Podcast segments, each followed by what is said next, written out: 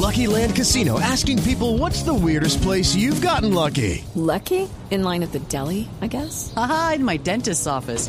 More than once, actually. Do I have to say? Yes, you do. In the car before my kids' PTA meeting. Really? Yes. Excuse me, what's the weirdest place you've gotten lucky? I never win and tell. Well, there you have it. You can get lucky anywhere playing at LuckyLandSlots.com. Play for free right now. Are you feeling lucky? No purchase necessary. Void where prohibited by law. 18 plus. Terms and conditions apply. See website for details.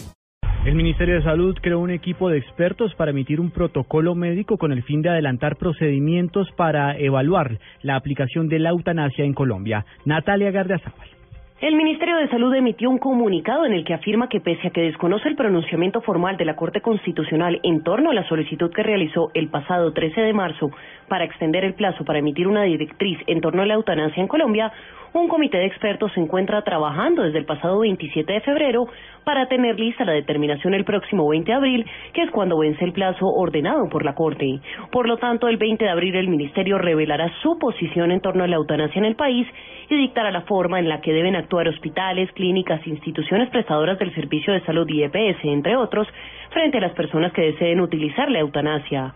Ese día el Ministerio debe determinar un protocolo médico que será empleado como referente para los procedimientos que buscan que las personas, especialmente los enfermos terminales, tengan el derecho a morir dignamente. Natalia Gardea, al Blue Radio.